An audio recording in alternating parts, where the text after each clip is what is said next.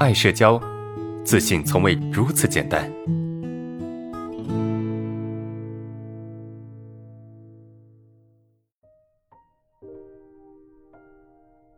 第四个问题是这样的啊，就是不敢跟办公室的经理讲话啊，因为和经理讲话会紧张，怕经理和同事会听出我的声音很紧张啊。办公室经理在的地方就会很不自在，内心会想很多，不能静下来啊，怎么办？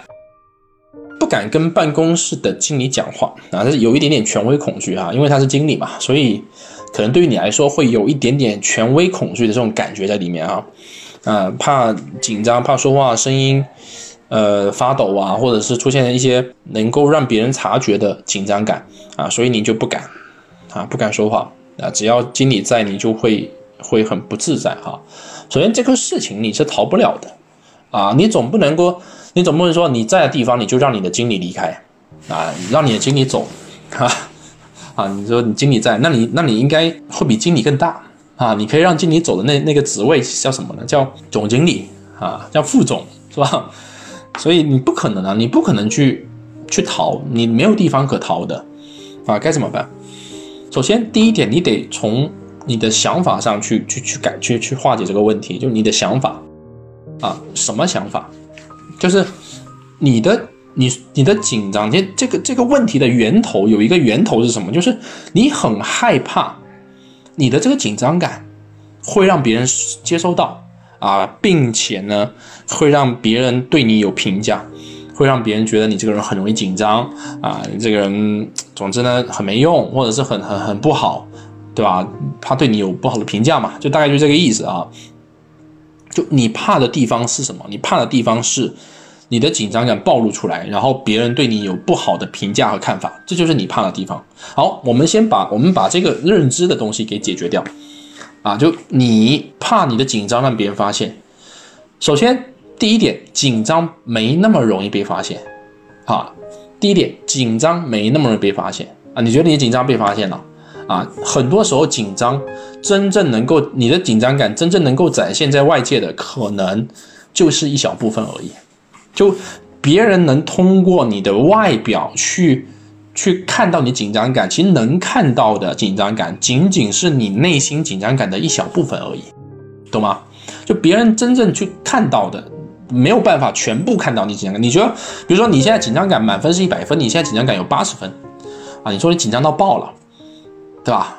紧张感有八十分，好，那这八十分能够让别人感知到的可能就十分。啊，可能就十分，十或者是最多最多二十分。比较敏感的同学可能可以感关注到二十分，是不是？这个就是什么？就是紧张感，它不能够全部通过表情、通过你的声音、通过你的外在去表达，能够感知到的是一小部分而已。我们今天昨天上核心学员的这个互动课哈，啊，我们要求什么？要求学员必须视频，啊，必须你在提问题的时候，你必须打开视频，啊，让同学去看到你这张脸。啊，让同学知道你在表达，啊，这么做的好处是什么呢？就是我们的很多紧张感其实是很容易通过表情去展现出来的。而当很多同学在去表述他的问题的时候，他们总会去给自己一个评价，就是我现在很紧张，啊，我现在觉得我我很紧张，我表现很不好，啊，我状态不好。很多同学都会有这些评价，这些呃出现这些想法。OK。每当有学员出现这种想法的时候，啊，当他说完这些问题的时候，我就问现场的其他在场的一些学员，在场有好几个、好几十个哈，这个听直播的不一定有上来，但是有在下面听直播的，我就问他们说：“哎，你觉得刚才上来这位学员他的表情会紧张吗？你能感受到他很紧张吗？你有感受到他很不自然吗？你们猜答案是什么？”啊，如果昨天啊现场有核心学员哈，昨天你有上直播课的，你应该有看到现场的这些解答，绝大部分百分之九十的人都发现不了他的紧张，百分之九十的人都发现不了这个紧张，就他所描述的这个紧张是不被发现的，顶多能看到你可能有一点点不自然，顶多能看到你有点小尴尬，是吧？这就是我刚才所说的那个那个理论，就是别人能够从你的这张脸。看到的情绪是有限的，你觉得你现在紧张到爆了，但别人能够发觉就是一部分，这是第一个点啊。那第二点是什么？第二点就是别人不在意你是否紧张啊，别人不在意你是否紧张，什么意思呢？什么意思？我就问你一个问题哈，你们可以回答我一个问题啊，你们可以回答我一个问题。假如说你没有社交恐惧，我们就做一个假设嘛哈，那么你去看别人很紧张，对吧？你去看别人表现的紧张，那么你你会觉得你会对他有什么看法？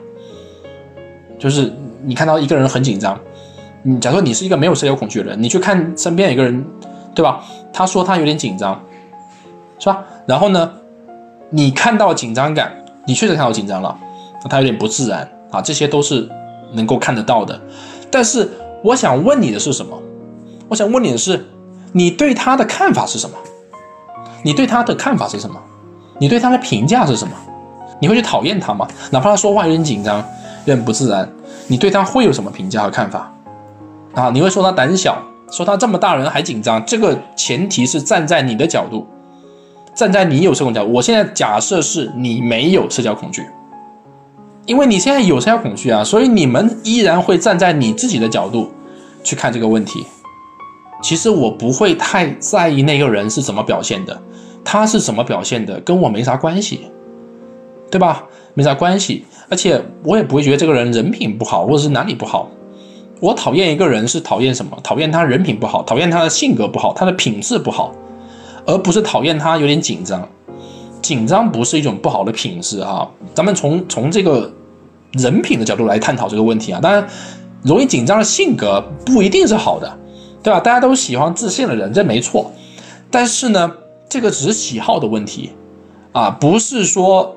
这个去去评价这个人好坏的问题，是吧？是好人是坏人的问题，懂吗？你要你要你要区分这个问题。所以本质上哈，没有人会去太在意你是怎么表现的，跟别人没关系哈，是你自己的关系。可能我跟你相处的时候会有点没有那么那么放得开，但是我也不会讨厌你，对吧？顶多就顶多怎么，我能多说就是能能能说就说，不能说就不说了。是不是？所以回到这个这个学员这个问题里面哈，就他害怕他紧张的声音啊被他同事发现，被经理发现，然后不喜欢他。但实际上，你觉得你的紧张可能暴露了百分之八十，但实际上你可能就暴露百分之十个二十，仅此而已。而且别人还不那么在意你的这个紧张感。那从这两个角度去探讨，最终可以得出一个结论是什么？就是。其实你大可不必那么担心，说，哎，你的紧张让别人发现怎么样？真的不必去担心这个问题，因为确实没有那么多人去在意这个事情，而且也没有人觉得我这个事情是一个一个问题，懂吗？这个是你的一个心结，你必须把它解开。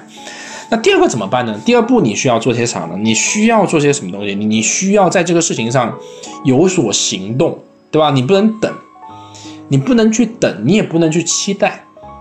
你懂吗？你不能去等说，哎，你自己会好。你面，你可能突然间明天睡醒，然后你对你的经理就非常自信，你就非常大胆，对吧？甚至你还能调戏他，能够给他一巴掌，能够敢给他一巴掌，这是不可能的呀，是不是？你要对他有自信，你怎么样？你就必须面对这样的人，得多去面对，是不是？你多去面对。我我问你，安全感怎么来？对一件事情的安全感怎么来？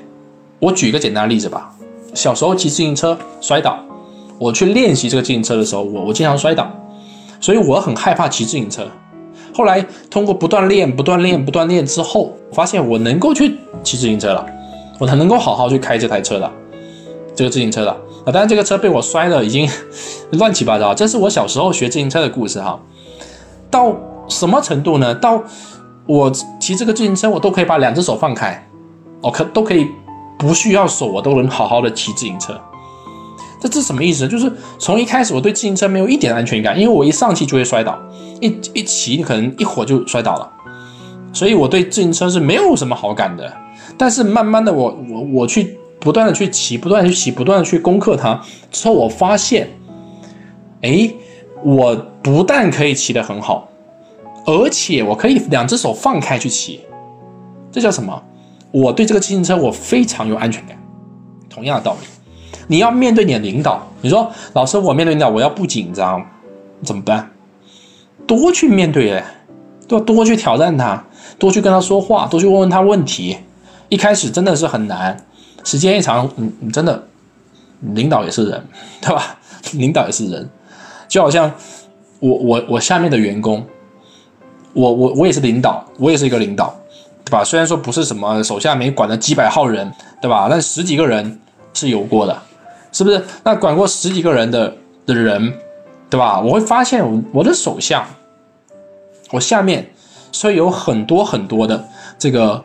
这个这个这个性格的人，对吧？有有比较开朗的，啊，有比较内敛的，啊，有些人见了我之后，可能就就呃叫一声呃老大，啊老板，啊某种，可能就这样子，是不是？可能就这样子就就过去了啊。然后我就跟他点个头，这样就过去了。那有些人啊，有些人见到我之后，就是哎你也在这边啊，老大，你这你是过来干嘛干嘛？会跟我开玩笑。啊会跟我开玩笑，是吧？这这表现是不一样的。然后呢，我会怎么去跟他们相处呢？我跟那些比较拘谨的、不太跟我说话的人，我也不太会去跟他说话，因为我知道他可能不太跟我相处的感觉不是很好。那没啥事，我也不会跟他说话。那那些很愿意跟我说话聊天的人，我还会跟他说：“哎，你你待会啊，待会中午休息的时候，咱们玩两玩两局游戏啊，打个什么王者荣耀。”啊，然后好打王者荣耀，然后你带我飞一下呗，是吧？所以我跟他之间的相处关系就变成什么？就变成他，我有我可能是跟他是他的上级，但是我跟他私下又是一个朋友啊，我们可以处的比较放松，是不是？那这就这就是说，领导他也是人，他也渴望有人跟他正常的说话，跟他聊天。当然，前提是尊重，前提是他是尊重你的，对吧？你是前提你是你是尊重他的。你跟他之间的关系是是是 OK 的，是一个是一个有互相尊重的一个状态的前提下，你可以该说什么说什么，对吧？所以领导真的没有你想象中那么的可怕，懂吗？